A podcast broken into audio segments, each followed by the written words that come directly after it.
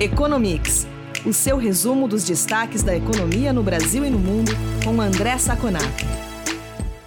Olá, ouvintes do Economics. Aqui é o Eduardo Vasconcelos, jornalista da FEComércio. Estou aqui com o André Saconato, começando mais esta edição do podcast. Oi, Saconato, tudo bem? Olá, Edu, tudo bem com você? Olá aos nossos ouvintes que estão conosco hoje.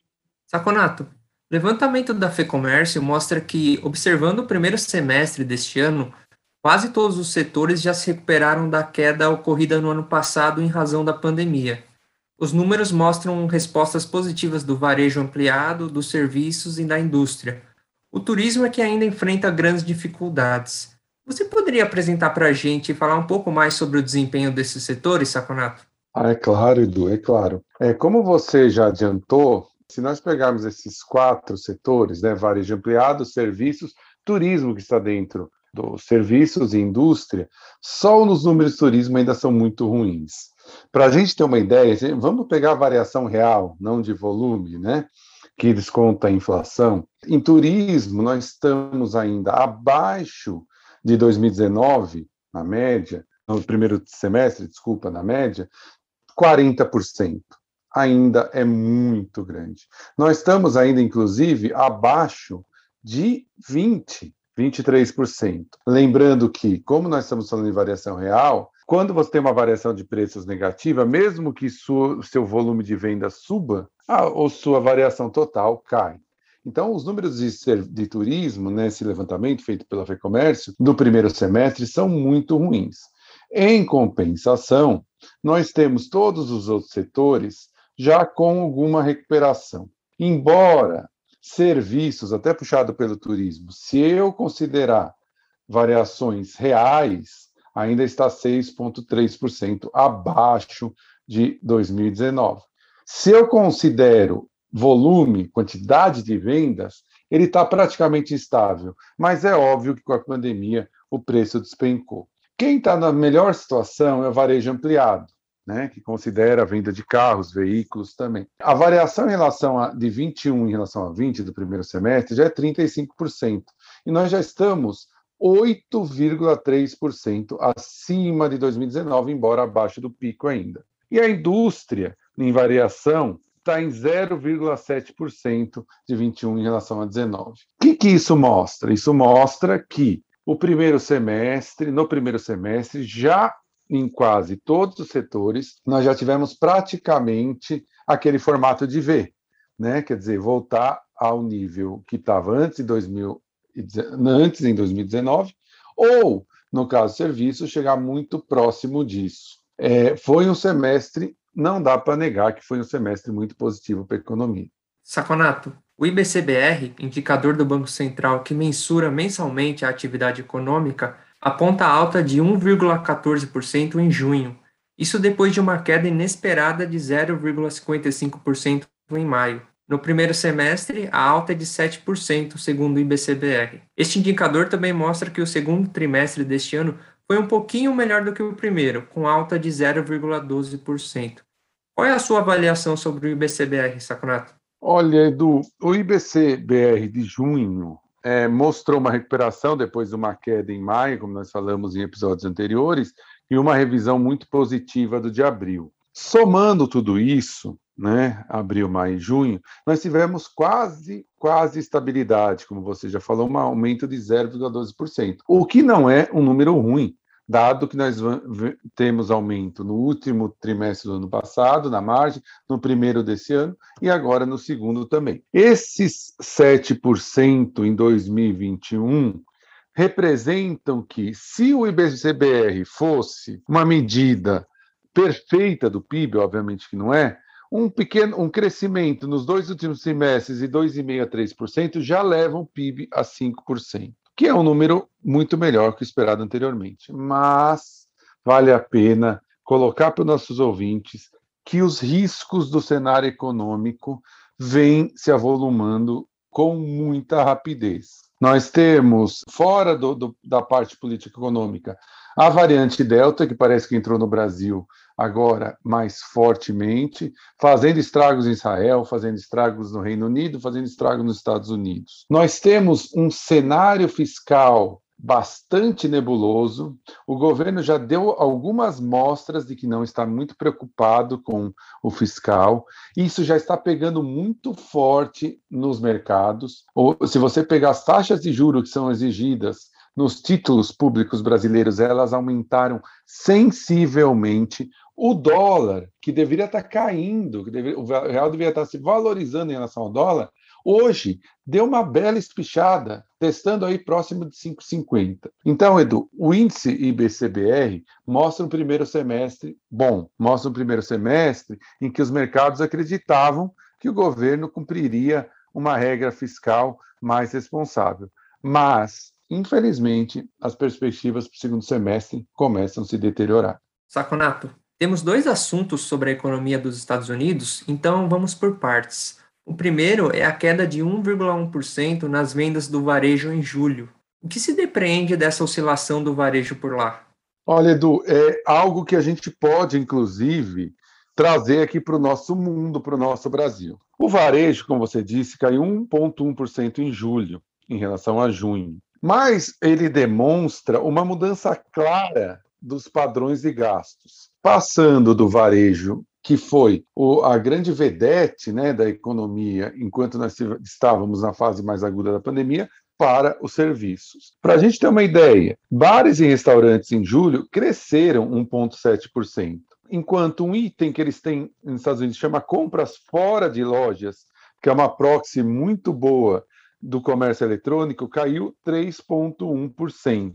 Então, apesar da queda, a gente começa já a ver uma mudança do padrão de consumo de comércio para serviços, que deve se concretizar. O total de gastos no mês, para você ter uma ideia, foi de 92 bilhões de dólares, contra, antes da pandemia, um mês antes da pandemia, em fevereiro, 70 bilhões. Ou seja, nos Estados Unidos, sim, a recuperação já veio, já está até um pouco mais alta que anteriormente. É óbvio que nós estamos comparando aqui coisas diferentes, né? O mês de julho com fevereiro, tem toda essa sazonalidade.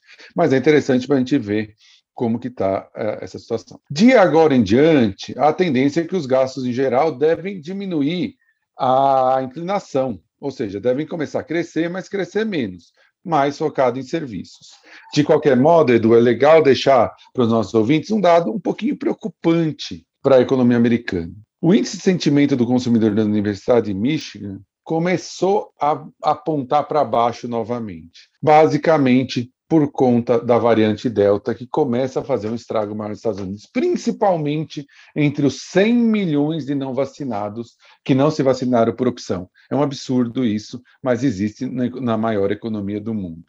Então, turismo já começa a sentir, é, já tem relatos de passagens aéreas sendo canceladas, pacotes sendo cancelados, consumo também de, de em shopping já começa a sentir um pouquinho é, consumo presencial essa variante Delta. E vale lembrar também para os nossos ouvintes que os Estados Unidos hoje, esse é um dado bastante assustador, tem mais do dobro de novos casos diários do que o Brasil. Obviamente tem uma diferença, o Brasil testa menos, mas é interessante mostrar isso. Inclusive, os Estados Unidos também já está começando a passar de novo o Brasil em número de óbitos de média móvel diária. Então, é, dá para a gente entender essa pequena inflexão na vontade do americano de viajar e consumir.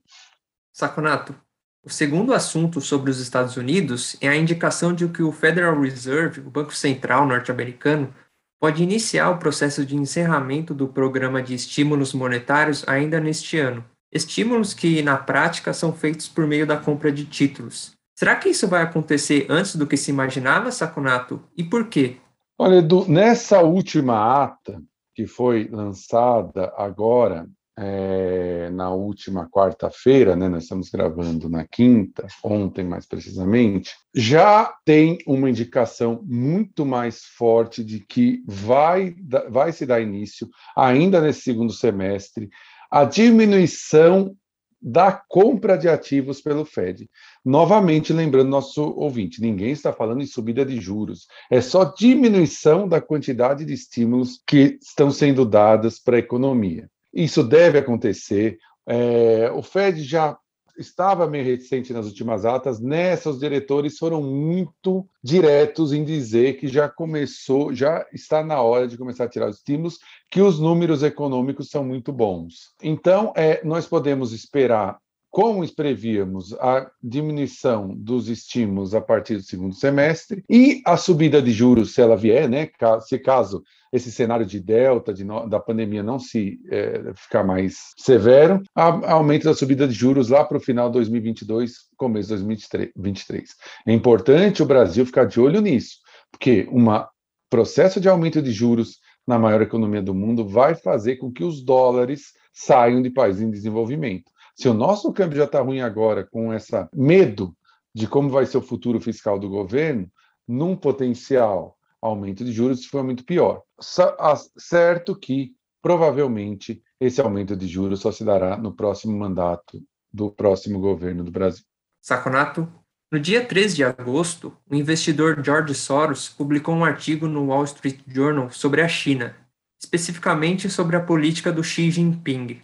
Soros argumenta que o atual presidente chinês governa em busca de poder pessoal e representa uma ameaça ao Estado chinês e às reformas econômicas de presidentes predecessores. O que mais ele traz neste artigo, Saconato? E a visão de Soros está correta sobre o atual presidente da China?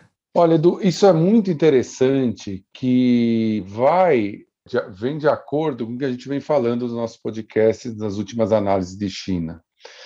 Para o nosso ouvinte entender um pouquinho, o predecessor do Xi Jinping, que é o Deng Xiaoping, ele cunhou uma política de amizade com o Ocidente, de crescer junto com o Ocidente, e não de disputa como superpotência ou de primazia da economia, da política, da geopolítica mundial. Ele por exemplo, é, conseguiu que a China entrasse na Organização Mundial do Comércio em 2001 e conseguisse a alcunha de país em desenvolvimento, o que lhe dava grandes vantagens econômicas. Tanto que a China foi um dos países que melhor lidou com a crise de 2008, a crise financeira. Mas, quando é, ele foi passar o bastão, a China vivia uma crise de identidade gigante, principalmente no que se tratava de corrupção era endêmico na China a corrupção.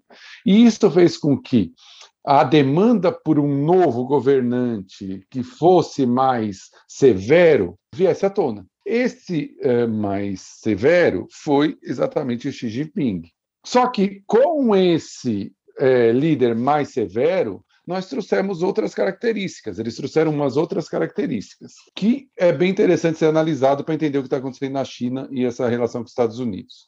Primeiro, o Xi Jinping ele tinha um ódio do Deng Xiaoping, porque ele atribui a ele a desonra do pai dele quando foi expulso do comitê da, do comitê central do Partido Comunista.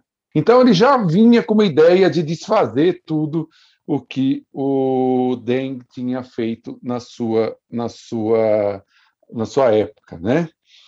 E junto a isso, o fato do pai dele sofrer essa desonra fez com que ele passasse na sua infância, uh, eu não digo necessidade, mas que não a vida dele não fosse muito tranquila. Então ele tem pouca educação formal, ele tem uma convivência com pessoas mais radicais, etc., que ele trouxe para o governo chinês. Tá? Somando então esses dois fatos, ele ser contra a política anterior e também ter essa ideia, ideias mais radicais, ele começou a trazer o projeto de poder de uma China hegemônica no mundo. Ou seja, toda essa formação de caráter o levou a ter uma posição de hegemonia da China hegemônica em relação ao mundo, o que desfez toda aquela política anterior de amizade com o Ocidente do, do Deng Xiaoping. Essa visão de uma China superpotência exige um governo ainda mais radical, ainda me, com menos liberdades. Só que com o crescimento da China, o natural fosse que houvesse uma, um uma clamor por liberdade do povo. Né? Então, qual que é a visão e como que isso conecta com tudo que nós estamos falando da China hoje? O que o, o Xi Jinping está tentando fazer, primeiro, é ganhar a, a hegemonia dentro do partido.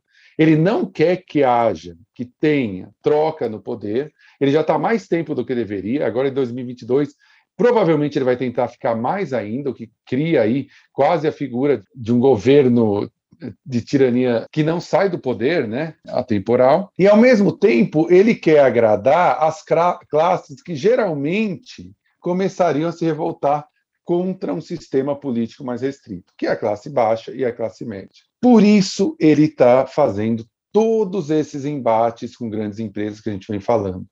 Com a educação para tornar a educação mais barata, com é, as grandes empresas de tecnologia para que elas não tenham grandes volumes de recursos indo para ela, para que a China continue e, com, e continue fazendo esse processo de crescimento via Estado, e muitos programas de diminuição da pobreza e equalização de renda. Então, aí tudo fecha. Na realidade, ele quer uma política, obviamente, anti-internacional, ele fecha essas empresas da China e, ao mesmo tempo, ele, come, ele começa a fazer agrados para as classes médias e mais baixas, tirando, entre aspas, as classes mais altas. Só que isso traz um problema, Edu, e aí a gente tem que ficar de olho. Ele mata as galinhas dos ovos de ouro, porque essas empresas são que trazem produtividade e eficiência para a China. Então, ao fazer isso, ele mantém o sistema, mas diminui a, o poder da economia chinesa de crescer. E isso vai ser muito importante para a gente determinar o crescimento chinês de médio e longo prazo. Isso pode ter um efeito muito negativo na China.